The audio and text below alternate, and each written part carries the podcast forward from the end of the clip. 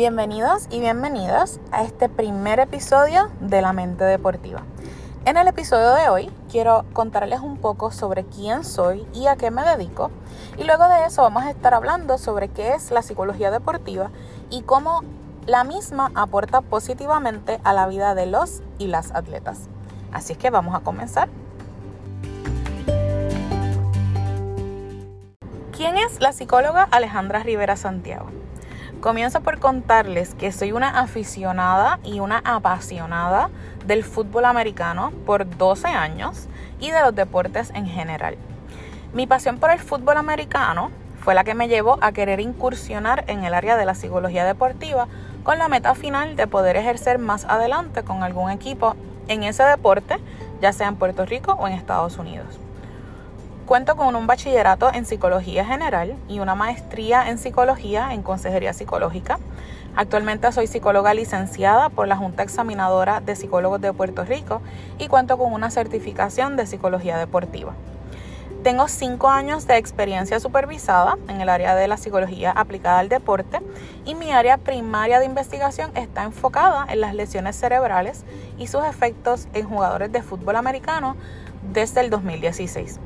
Actualmente estoy en la recta final de mi doctorado en psicología en consejería psicológica, acreditado por la American Psychological Association, y me encuentro en el proceso de completar mi internado doctoral con una rotación en psicología aplicada al deporte. Cuento con experiencia trabajando con atletas de pista y campo, tenis de mesa, softball, voleibol, béisbol, soccer, entre otros, en modalidades grupales e individuales. Brindo apoyo psicológico antes, durante y después de competencias y o juegos, trabajando estrategias mentales para potenciar el máximo rendimiento de atletas y equipos. Mi interés es poder brindar servicios a atletas, entrenadores y familias, tanto en entrenamientos como en competencias y juegos.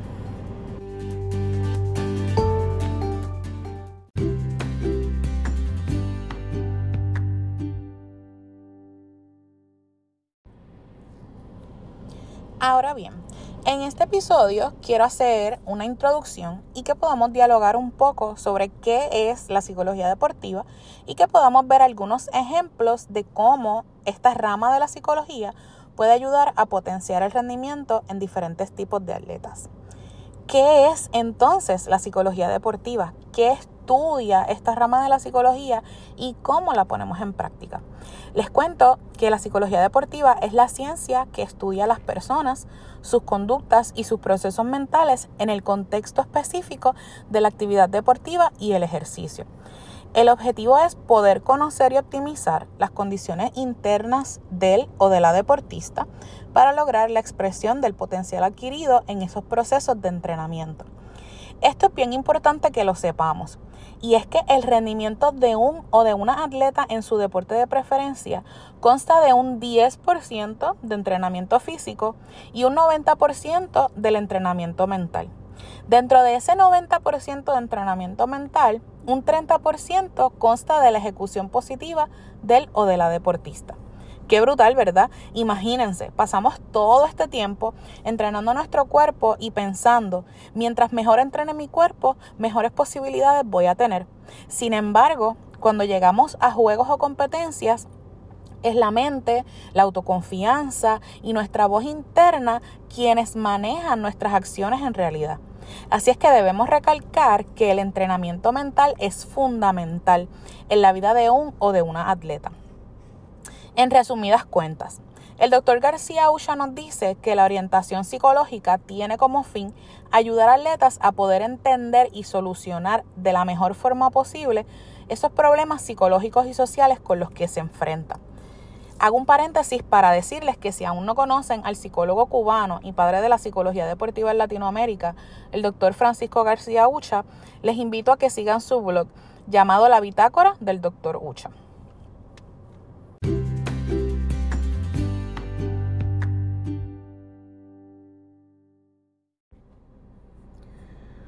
¿Cómo ayuda la psicología deportiva? Y es que está comprobado que el apoyo psicológico que reciben los y las atletas puede hacer la diferencia en el aumento de su rendimiento. Estos y estas atletas que reciben este tipo de apoyo o que reciben de por sí entrenamiento mental como parte de su entrenamiento completo, pueden afrontar de manera positiva las respuestas emocionales y cognitivas de incomodidad que les pudiera brindar el deporte, como por ejemplo el estrés. Este proceso les brinda a los y las atletas diferentes técnicas que le pueden ayudar a triunfar, a disfrutar del deporte, que es un elemento súper importante, y a ver un aumento en su rendimiento a pesar de la ansiedad, la presión y lo que pudiéramos llamar el estrés común del deporte. De estas técnicas vamos a hablar en otro episodio. Si tuviéramos que definir cuál es el trabajo de un psicólogo o psicóloga del deporte, no se limita solo a estudiar el comportamiento de atletas, ni se trata de un proceso de terapia convencional. Y esa es una de las cosas que más me gusta de la profesión que elegí. Estos procesos de terapia tienden a ser dinámicos, incluyen eh, terapias grupales, terapias en ambientes en donde los atletas se enfrentan a su deporte. Así es que ese dinamismo lo hace un proceso de terapia poco convencional y muy diferente. La psicología deportiva busca mejorar el rendimiento de los atletas y elevar al máximo su potencial a través de la mente, con el fin de que ellos puedan encontrar rápidamente seguridad, autoconfianza, motivación y enfoque. Y no les miento cuando les digo que esa es una de las partes más bellas de esta rama de la psicología. Ese poder verlos y verlas manejar sus emociones, manejar esa ansiedad precompetitiva y manejar muchas veces el estrés que puede ocasionar la presión por ejecutar y verlos aumentar su rendimiento, aumentar sus metros, por ejemplo, disminuir sus tiempos, brinda muchísima satisfacción y no solo para nosotros como profesionales de la salud mental y, y psicólogos en el deporte, sino también para ellos mismos. Poder ver que además de entrenar su cuerpo, pudieron tener ese proceso de entrenamiento mental para poder enfrentarse de manera positiva a los retos que, que trae el deporte. Ahora bien, antes de despedir este primer episodio de la mente deportiva, quiero que podamos ver algunos ejemplos concretos de cuán importantes son los procesos de psicología deportiva para los y las atletas.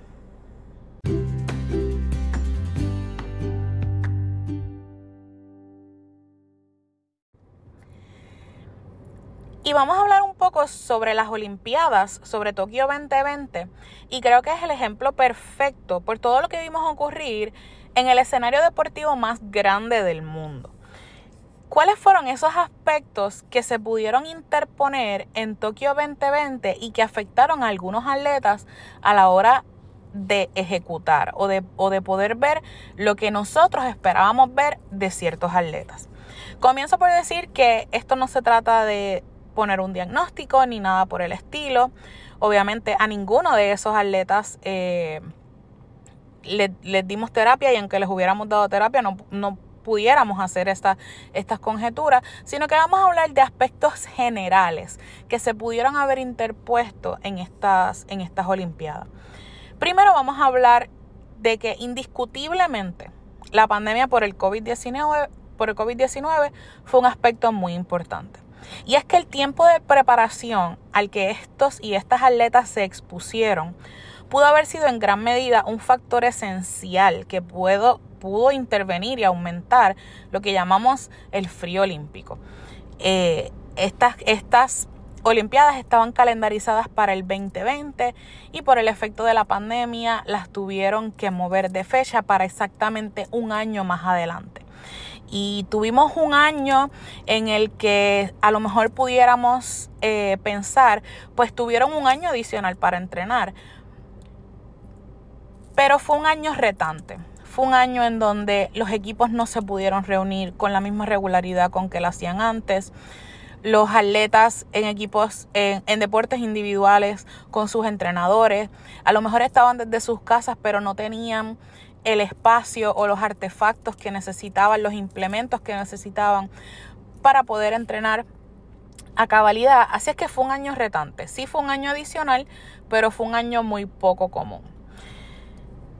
El segundo punto es el sobre o el pobre entrenamiento físico. Hablando sobre este tiempo de entrenamiento, y como les mencioné anteriormente, el mismo puede haber jugado un factor a favor o en contra de estos y estas atletas. Un pobre entrenamiento tiene repercusiones negativas en el rendimiento o en lo que el atleta o la atleta espera de sí mismo. De la misma manera, el sobreentrenamiento puede llevar aún a un atleta a sobreconfiarse en su rendimiento, lo que le puede llevar a la frustración si lo alcanzado no es lo esperado.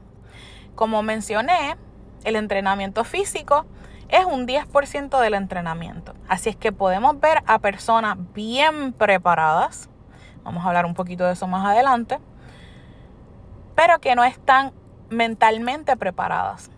Así es que sabemos que la mente es el 90%, es lo más importante. Así es que si un atleta se sobreconfía en su rendimiento, pero cuando llega a ese escenario, su mente es quien le traiciona, va a caer en la frustración cuando no alcance lo que esperaba o para lo que entrenó físicamente. Así es que eso es bien importante. Tercero es la presión por ejecución. Sabemos que las Olimpiadas son el escenario deportivo más grande, más espectacular y más competitivo. Sabemos también que cada atleta lleva en sus hombros la carga de representar a su país. Me están viendo por televisión, me están escuchando por la radio, me están viendo por internet. Así es que todos los ojitos están puestos, todos los ojitos de un país están puestos en su atleta. Eso ocasiona mucha presión. Así es que esa presión por querer ejecutar de manera perfecta, entre comillas, puede aumentar la ansiedad precompetitiva y los nervios. Y volvemos. Si ese atleta no tiene las herramientas o las estrategias o las técnicas necesarias para poder trabajar esa ansiedad precompetitiva y esos nervios, esa presión va a tomar todo de él y puede hacer que no ejecute como espera. Y por último es el pobre entrenamiento mental. En innumerables ocasiones, el entrenamiento mental de los y las atletas pasa a un segundo plano.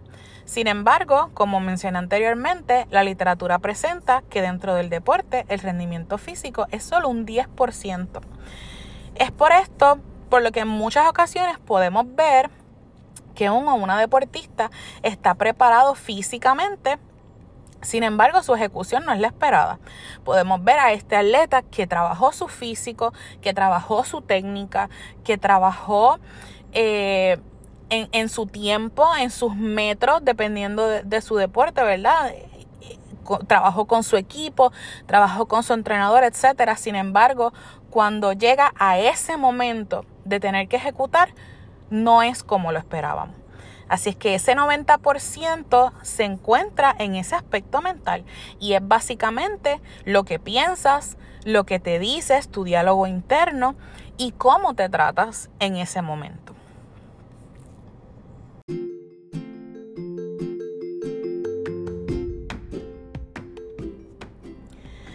Para culminar con este primer episodio de La Mente Deportiva, primero que nada te agradezco infinitamente por escuchar.